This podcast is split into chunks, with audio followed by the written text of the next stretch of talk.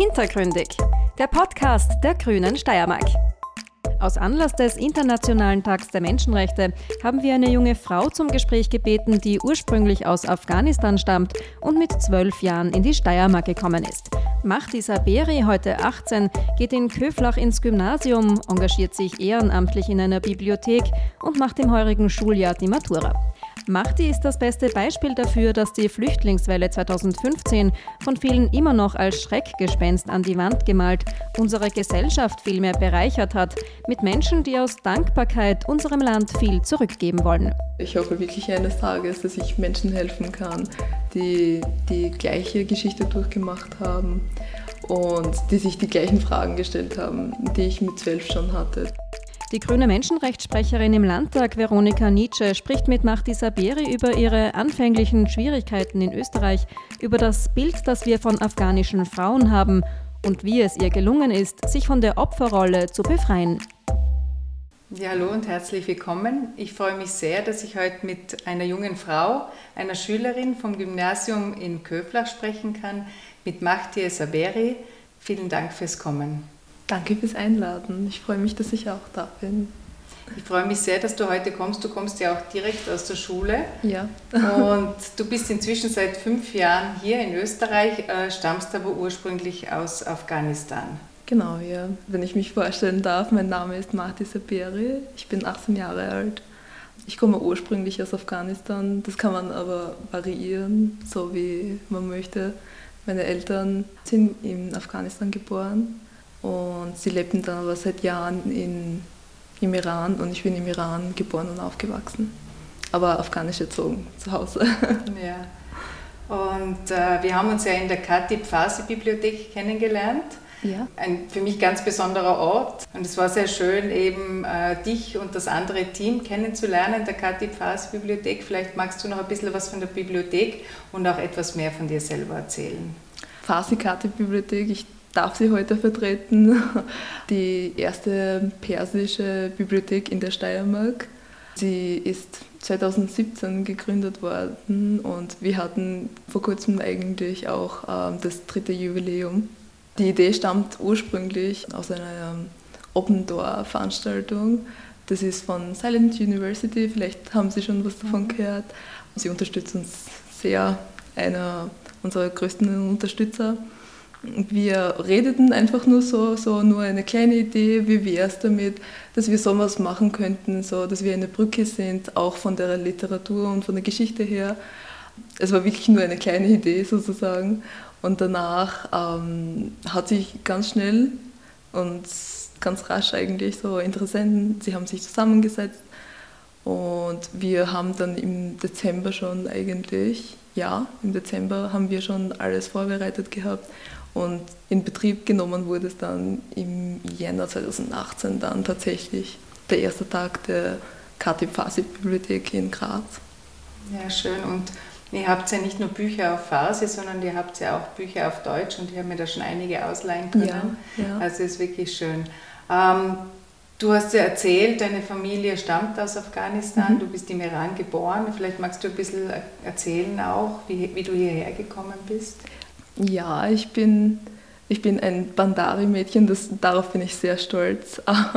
Ah, das ist äh, Bandar Abbas, ist ja eine Stadt im ganz, ganz Süden eigentlich Irans, am Persischen Golf.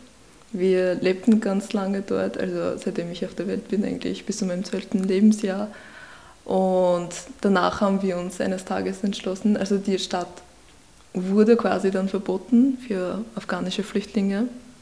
Und so wurden wir dann dazu gezwungen, eigentlich ähm, irgendwo anders hinzuziehen, entweder nach Afghanistan zurückzugehen oder in einer anderen Stadt äh, im Iran, um Asyl quasi oder um eine Aufenthaltsberechtigung anzusuchen.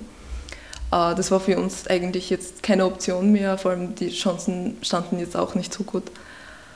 Und äh, meine Eltern haben sich dann, das war genau kurz vor meinem 12. Geburtstag, sie haben dann beschlossen, alles liegen zu lassen quasi und dann nach Europa so.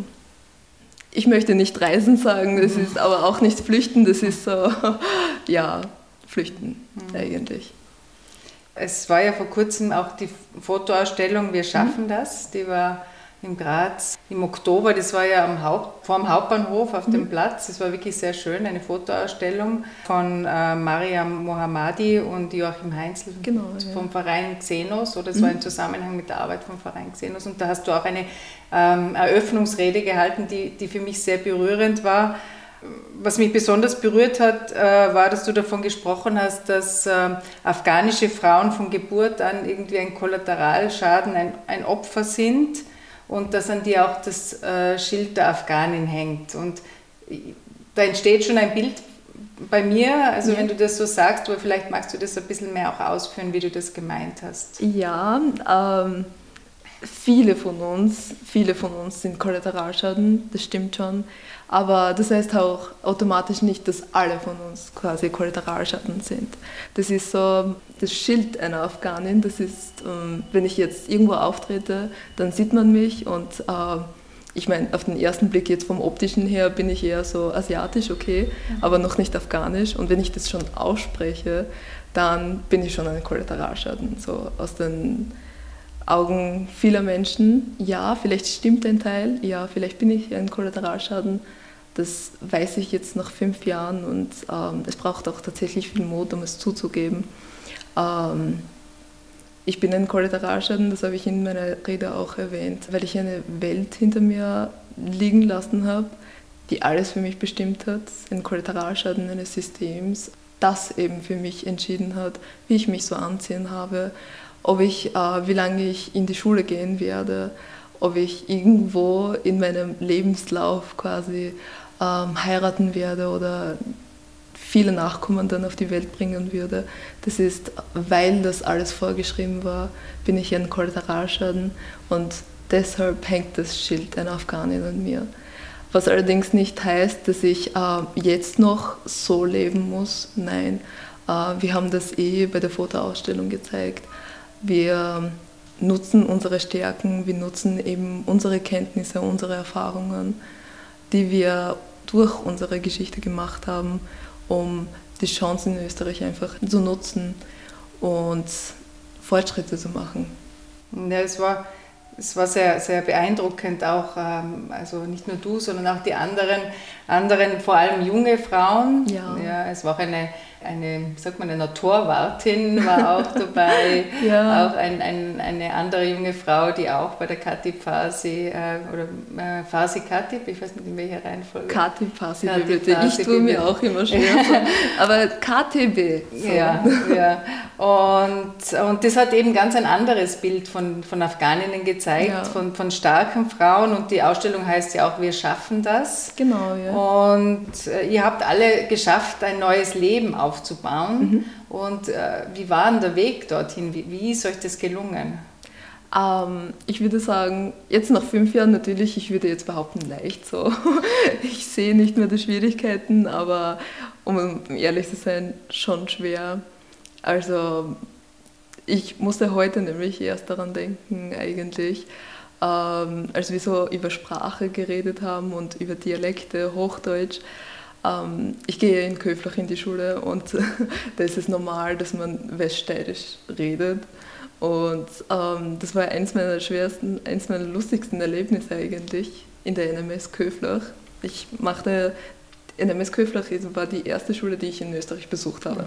Und ich habe absolut kein Wort Deutsch können. Also ich habe nur Englisch geredet und das war quasi meine einzige Lösung, um irgendwie so kommunizieren zu können.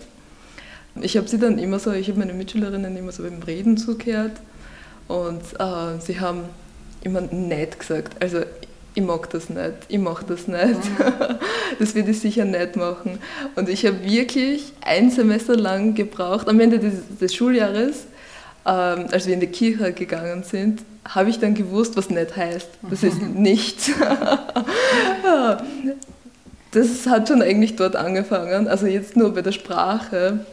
Natürlich, das war, das war schon etwas Schwieriges, aber es ist nur, man redet halt immer so über die Sprache, das ist schwer gewesen, das hat uns daran gehindert. Ähm, für mich persönlich, wenn ich so von mir aus reden würde, dann würde ich behaupten, dass es eher so das Emotionale auch immer dazugekommen ist. Ähm, es ist nicht leicht, es ist absolut nicht leicht. Ich war zwölf, als ich nach Österreich gekommen bin und ich hatte noch keine eigene Persönlichkeit, absolut nicht. Und ich musste mir innerhalb von kurzer Zeit erstens die Sprache aneignen, dann musste ich mich, dann musste ich mich irgendwie klar finden, so mit einem komplett neuen System. Ich wusste am Anfang nicht einmal, was der Unterschied zwischen einer Schularbeit und einem Test ist. Also so ganz ungewöhnlich eigentlich. Und dann auch noch so, bin ich mehr österreichisch. So, das kommt aber so ein bisschen später, nachdem man die Sprache schon ein bisschen kann. Bin ich österreichisch oder bin ich eher mehr afghanisch? Oder darf ich überhaupt darüber reden, so, dass ich jetzt österreichisch bin, so eher? Weil ich, bei mir hat es gedauert, bis ich meinen positiven Asylbescheid überhaupt mhm. gehabt habe. Und so wie es man vom Wesen Mensch überhaupt kennt, man will sich nicht so, man will keine Verbindung haben, ohne dass es quasi gewiss so mhm. ist. Und auch noch in Ungewissheit zu leben, wahnsinnig, wahnsinnig schwer. Es ist, ähm, ich habe so öfters mit, meiner, mit meinen Freunden darüber geredet, wie es eigentlich ist, so unsere Welten. Ich musste mir zum Beispiel mit 13 schon Sorgen machen, ob ich äh, morgen irgendwo leben darf, ob ich morgen in Österreich leben darf, ob ich morgen irgendeinen Brief bekomme mit fünf Seiten und äh, drei Seiten davon Rückkehrmöglichkeiten. Also wo sie sich Sorgen gemacht haben, was sie morgen anziehen werden oder welche Note sie überhaupt in diesem Fach oder in dem anderen Fach haben, habe ich mir so andere Sorgen gemacht. Diese Welten einfach so, der Vergleich. Mhm. Nach fünf Jahren kann ich es sagen, ich habe es geschafft, mhm. ja. Und es ist nicht leicht. Das ist das einzige Thema, wo ich nicht sagen würde, das ist, das ist schon schwerer. Mhm. Aber sonst habe ich es geschafft. So. Und ich weiß, dass diese Themen mich auch mein ganzes Leben begleiten würden. Man kann damit nie abschließen. Sie sind immer gute Begleiter, mhm. aber auch gute äh, Lektionsgeber, sagt man so. War dann die Sprache auch was Verbindendes eigentlich? Weil mir kommt ja vor, also man es klingt ja fast schon ein bisschen weststeirisch. ich muss mich echt zusammenreißen, dass ich so mehr Hochdeutsch rausbringe ja. als Weststeirisch. Ja. Also, aber du bist dann, also jedenfalls hast du das recht schnell gelernt offenbar und bist inzwischen ja auch dann ins Gymnasium gewechselt ja. von, der, ja. von der neuen Mittelschule. Ja. Vielleicht ein bisschen ein anderer Aspekt, der auch in der Rede vorkommen ist, das war auch ein wichtiges Thema, dass Gewalt keine Nationalität hat. Und das passt ja auch zu den 16 Tagen gegen Gewalt an Frauen, ja. ähm, wo es eben, das ist ja internationale Kampagne, auch Orange the World. Mhm. Ähm, und wo man eben sagt, also auch, also es ist ja auch in Österreich, sind auch die Femizide in Österreich ein Thema, aber das war dir auch ein Anliegen, das zur Sprache zu bringen. Ja, ich habe es erwähnt, weil uns das ich habe davor so mit Mariam und Joachim eben geredet und es ist schon so aufgekommen. Sagen wir das eigentlich oder sagen wir das nicht? Aber es ist, es ist schon etwas gewagt, das in der Öffentlichkeit zu sagen eben. Und äh, es ist aber wahr, es ist tatsächlich wahr. Ich habe es persönlich erwähnt, weil äh, das hat wieder mit dem Schild Afghanin was zu tun. Mhm. So wenn man mich sieht und wenn ich es eben ausspreche und wo ich schon dann ein Kollateralschaden bin, dann denkt man so eben, dann kommen sofort die Schubladen, ähm, die ist sicher unterdrückt, die wird sicher in ein paar Jahren heiraten, die wird sicher fünf Kinder auf die Welt bringen, damit sie eben von bestimmten Geldern äh, profitieren kann. Das ist es aber nicht, um jetzt auf das Thema Gewalt einzugehen. Ich bin es nicht, die 19 Frauen, die bei dieser Fotoausstellung dabei waren, Sie sind es bestimmt nicht. Ich kenne jede einzelne persönlich. Ich kenne viele persönlich, die es nicht sind.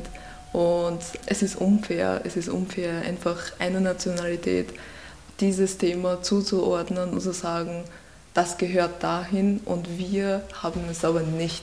Wenn überhaupt Gewalt irgendwo auftreten würde, wenn es überhaupt zustande kommt, dann ähm, war das bestimmt diese Nationalität, weil das klingt vielleicht echt ein bisschen so ähm, abartig, aber meiner Meinung nach, das ist so, das ist schon inzwischen normal, dass man, wenn, man, wenn eine Femizide, wenn wir von einer Femizide hören in Österreich, dann fragen wir sofort so, welche Nationalität. Das kann überall, überall, wirklich überall, überall, überall zustande kommen. Das kann überall mal vorkommen. Und man schreibt bei der Beschreibung von Gewalt nicht Herkunft Doppelpunkt Österreich, man schreibt nicht Herkunft Doppelpunkt Afghanistan. Wir sind leider überall davon betroffen und es tut mir für jede, jede einzelne Frau leid. Ähm, und es macht es nicht besser zu wissen, ob der Täter jetzt ein Afghaner war oder ein Österreicher oder sonst noch von irgendwo auf diesem Planeten. Es ist nur wichtig, dagegen anzukämpfen und äh, zu sagen, wir sind dagegen. Wir setzen jetzt einen Schritt gegen dieses Thema und nicht äh, nach so unnötigen, also Nebenfakten zu suchen. Hm, absolut. Es ist wahrscheinlich auch so ein bisschen eine Abwehrreaktion. Das ja. ist das andere. Wir haben damit nichts zu tun. Genau, ja. Wir sind nicht bedroht und leider schaut die Realität ganz anders aus und es ist sehr wichtig, dass uns das allen bewusst ist. Ja. Und ähm, darum finde ich das auch so wichtig, dass du das auch angesprochen hast. Eben. Und ich glaube, das ist eben wirklich dieses Schild der Afghanin. Ja. Ähm, und darum ist es aber auch ganz wichtig, glaube ich, dass das auch von afghanischen Frauen, wie das auch bei der, bei der Ausstellung herauskommt. Mhm. Also Viele Leute wussten vielleicht nicht mal, wo Afghanistan ist. Inzwischen wissen das fast alle. Ja. Und es ist wirklich immer sehr im Fokus und man hat eben dieses bestimmte Frauenbild vor Augen und darum ist es eben auch so wichtig, so eine Ausstellung und auch das Gespräch, dass ja. man einfach sieht, ähm, da gibt es ganz viele verschiedene Menschen, verschiedene Frauen, junge Frauen, mhm. die auch diesem Stereotyp nicht entsprechen. Nein. Ja. Wir weichen ab in diesem Fall. ja, oder vielleicht seid ihr auch die Normalität. Ja? Vielleicht gibt es dort auch viele sehr selbstbewusste junge Frauen, ja. Äh, die, ihren, die ihren Weg ins Leben machen wollen. Ähm, was mir auch gut gefallen hat, war auch ähm, ähm, in deiner Rede so, wir als Ganze schaffen das. Also mhm. das war auch ein sehr starker Ausdruck und ich finde, dass man das auch gut im Zusammenhang auch mit der aktuellen Situation mit der Pandemie bringen kann, dass es eben so wichtig ist, gemeinsam das zu schaffen, gemeinsam Lösungen zu finden. Ja, es ist auf jeden Fall wichtig, wenn, sie, wenn mehrere Menschen der gleichen Meinung sind und von der gleichen Meinung jetzt überzeugt sind, dann schaffen wir das quasi als Ganzes. Das war mir sehr wichtig zu erwähnen in meiner Rede, dass es nicht darum geht, dass ich dich jetzt als Einzelperson überzeuge, dass es nicht darum geht, du hörst dir das an und du bist dafür und du unterstützt mich dabei. Nein, ich möchte von dir, vielleicht ist es zu viel verlangt, aber das wäre mein Wunsch von dir, dass du wirklich von, de, von dieser Meinung überzeugt bist und dass du dem Nächsten auch diese Meinung übertragen kannst. Weil wenn du davon überzeugt bist und wenn du wirklich davon überzeugt bist, dass es die Wahrheit ist, dann wieso nicht? So, so kommt eine Gemeinschaft zustande. Mit der aktuellen Corona-Situation, ja, leider nicht, aber da spalten sich ganz viele Meinungen und ja, eine sehr spezielle Situation auf jeden Fall. Und ich hoffe zumindest, dass sich diese zwei Themen auf jeden Fall nicht vermischen. Ja. ja, absolut.